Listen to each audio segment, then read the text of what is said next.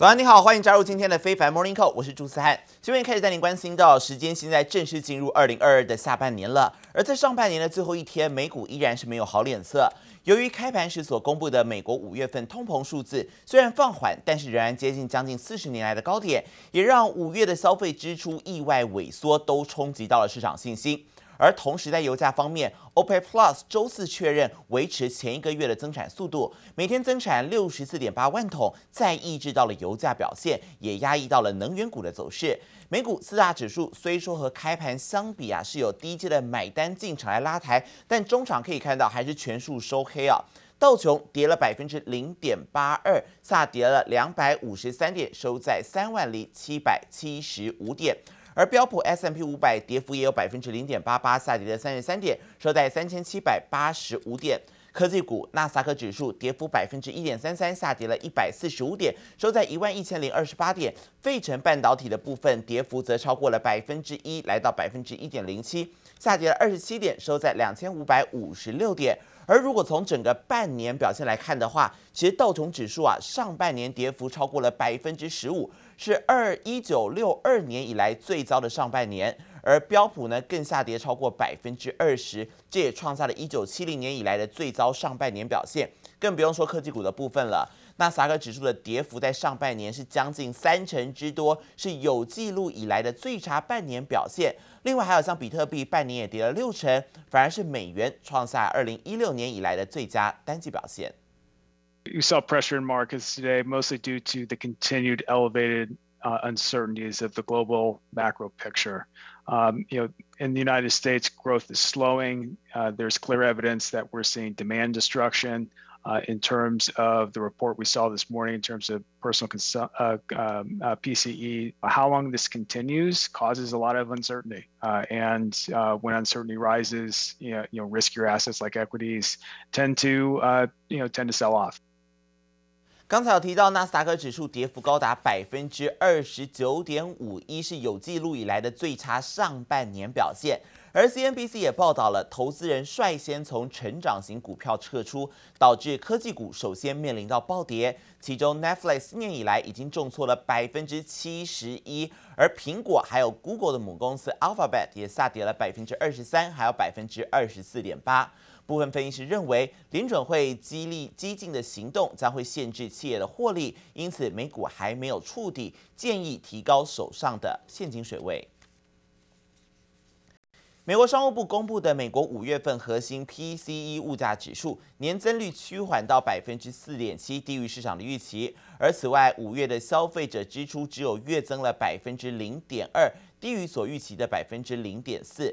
自去年十二月以来，支出增速首次低于收入的增速。这些数据都显示，美国的经济在快速通膨还有联准会升息的情况之下，比之前预期的还要更弱一些。而 Fed 以核心 PCE 作为货币政策决策的一个参考依据，认为是评估通膨趋势的最佳指标。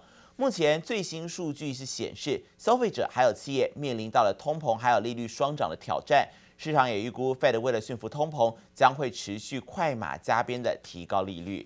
而另外呢，美国 more volatile components. We know that energy, right, has been a big contributor to overall inflation. It's still at a re relatively elevated 4.7 percent on a year over year basis. But again, missing the street's estimates. They expected 4.8%. Now, the Federal Reserve is not going to look at a 0.1% difference and say, look, mission accomplished. These are still relatively high levels when you consider the Fed's target is 2% on inflation. 联准会最关心的通膨数据，美国五月核心 PCE 物价指数年增率下降至百分之四点七，虽然创下去年十一月以来的低点，但仍维持在近四十年的高峰。That perhaps you're starting to see a U.S. consumer that's being a little bit more cautious.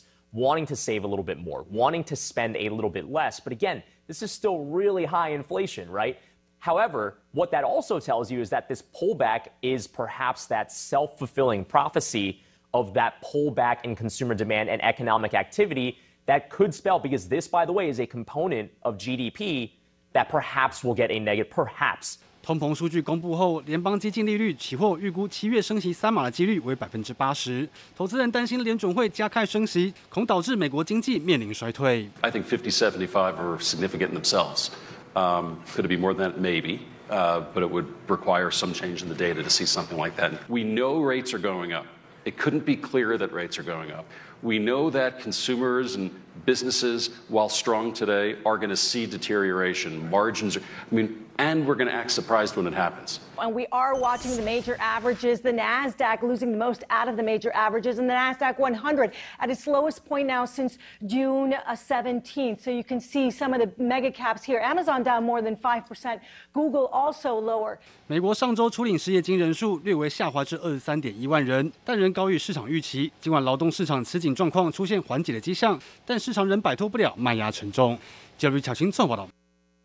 而科技业的财报也来关心到美国最大的记忆体晶片制造商美光，上季的财报营收还有本季的财测都不如分析师所预期，反映消费者减少对电脑还有手机的开销，对近来表现不佳的半导体类股有如雪上加霜。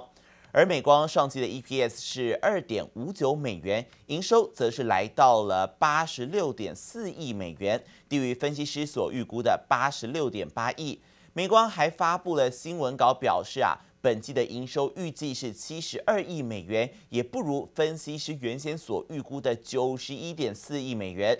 至于本季的 EPS 只会有一点六三元，同样远远不如分析师所预估的二点五七美元。这样的展望是反映了美光记忆晶片两大市场，电脑还有智慧型手机都出现了趋缓的现象。在全球经济转趋衰退的疑虑之下，消费者和企业已经开始节制开销。而美光执行长也坦言，产业需求环境是减弱，将会利用库存而非增产来满足订单的需求。对于新厂还有设备的支出也会减少，这让美光周四的盘后股价一度大跌超过百分之八，不过随后跌幅有收敛到百分之三。今年截至星期四收盘，美光的股价已经大跌了百分之四十一哦。同期间，整个半导体类股也出现了崩跌的走势。科技巨头辉达积极的拓展元宇宙地图，最新是携手了德国电子制造业大厂西门子，打造工业元宇宙。透过拟真的数位双生技术，有望让企业降低营运的成本，并且加速产品设计。而另外还有中国的互联网龙头腾讯，他们也成立了所谓的延展实景部门，要来抢攻虚拟商机。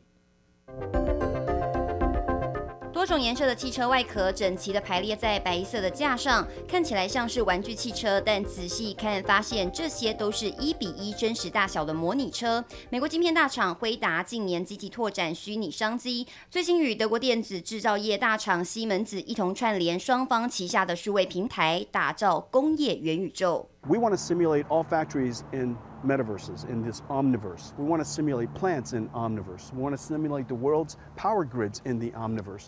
不管是产品还是建筑，都能借由更拟真的数位双生技术，让工业的环境透过数位化进行各类的配置，不仅大幅提升生产力，也能进一步的模拟测试各项安排是否有问题，希望能降低工厂的营运成本，以及加速新产品的开发。除了辉达携手西门子进攻元宇宙外，还有中国的互联网巨头腾讯也有新动作。一向员工宣布正式成立拓展现实，也就是 XR 部门，正式押注虚拟世界的元。元宇宙概念，在虚实整合的趋势下，腾讯的新部门将朝向软硬体的开发业务前进，准备招聘超过三百名的员工，并在未来五年内将不断的尝试新领域。可见各大厂不仅专注于原本的业务，也要积极的将触角向外延伸，多元布局，才能跟上世界新趋势。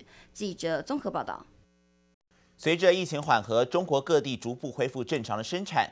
中国国家统计局在昨天就公布了六月份的官方制造业 PMI 是五十点二，时隔三个月重返到五十荣枯线之上，但是还是略低于外界的预期，复苏的力道有待加强。而非制造业，也就是服务业的 PMI 是五十四点七，大幅反弹了六点九，远胜于预期。这也显示服务业元气恢复的迅速，而且进入扩张期。机械手臂来回穿梭进行汽车组装工程。随着中国解除封城，各地陆续调整防控措施，制造业逐步复工，也带动相关经济数据回稳。中国六月制造业采购经理人指数 PMI 魁位四个月，再次重返扩张区间，来到五十点二的荣枯线之上。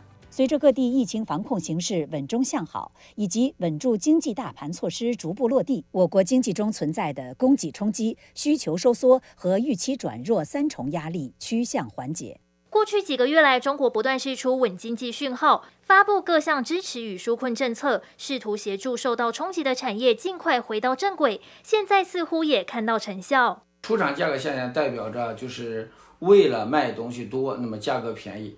所以说信心增加，价格下降，这是经济向好的表现。那么这一点我们足以可以证明经济复苏已经开始了。景气回温加上各种政策刺激，让近期中国股市领涨全球股市。周四表现更在雅股中一枝独秀，上证指数收盘涨百分之一点一，深圳指数也涨百分之一点五七。除了旅游航空表现亮眼，房地产、汽车零组件也有小幅上涨。在四月中的时候，他推出了一个就是降准的一个一个刺激整个中国景气的一个呃措施。那降准它本身就是往市场再放水出来。那我们看到，嗯，上证指数它从四月中之后开始哦见底二八六三之后开始往上来攻击。那当然这个跟整个国务院它推出哦旧房市、旧车市、稳经济啊这样子的一些政策措施是有关系的。各国央行积极回收资金，力抗通膨，中国却在这时逆势操作，扩大放水，为实体经济提供有力支援，希望能让因风控而急剧萎缩的经济再次重回增长模式。记者黄若秋杰台北采访报道。中国逐渐放松防疫规定之后，因为疫情闭关超过三个月的上海迪士尼也重新对外开放。尽管需要事前预约，还需要出示七十二个小时的核酸检测阴性证明，但还是挡不住民众的热情。有人甚至一早七点都就到现场来排队，在著名的梦幻城堡前高举玩偶拍照留念。还有人精心打扮成米妮超吸睛。上海迪士尼乐园因为疫情关闭超过三个多月后，终于重新恢复营运。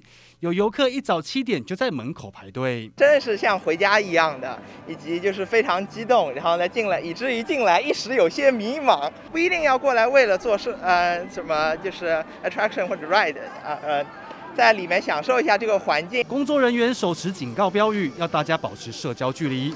上海迪士尼还是维持严格防疫措施，除了取消近距离接触的体验活动，现场售票亭也拉下铁门不卖票，全改预约制控制人数。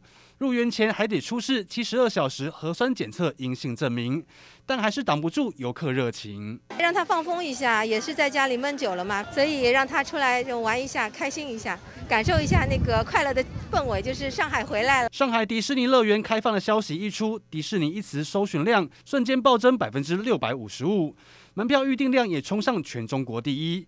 随着中国大幅缩短入境隔离时间。各家航空业者也摩拳擦掌。Flights into China have been limited since the pandemic started. Also, international flights are very prone to changes and cancellation. Um, but we have heard from aviation authorities last week that they are speaking and negotiating with countries to up the number of flights into China. 加上进入暑期旅游旺季，预料中国旅游人次能恢复到二零一九年疫情前的七成以上。航空及旅游业准备迎接解封商机。记者李博严思任综合报道。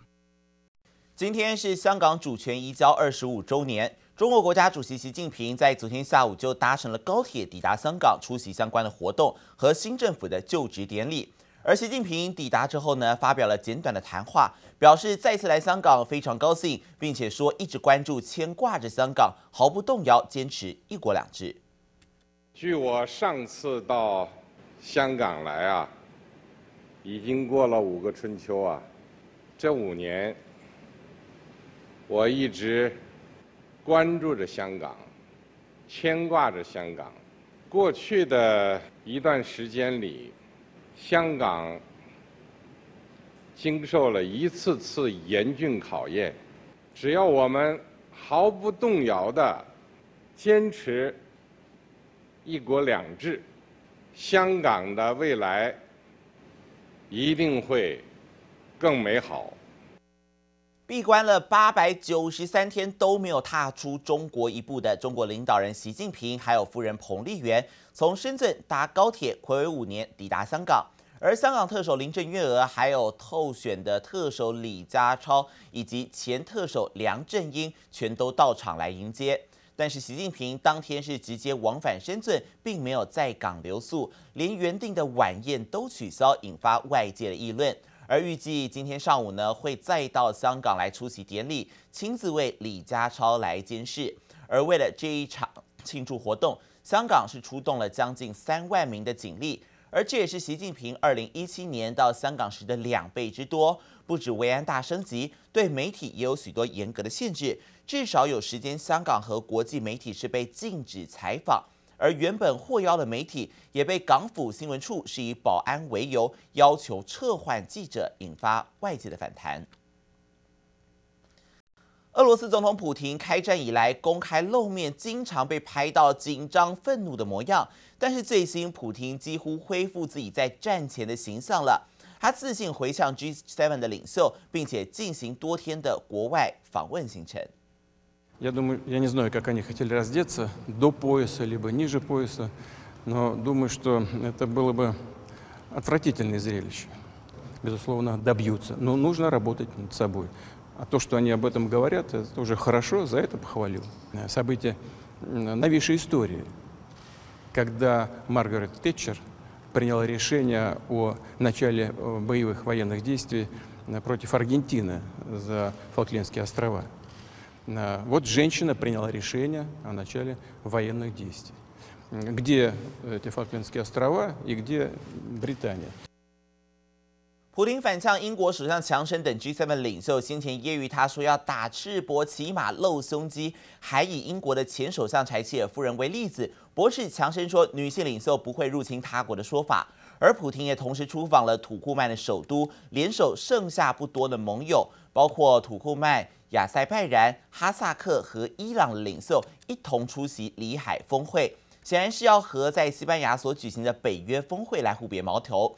而专家也指出，在战争的初期，普京避开外界的焦点，保持沉默，但现在却开始积极的出现在公众面前，畅所欲言，显然想要静观其变，认为随着时间过去，乌克兰当局将会不得不接受一切。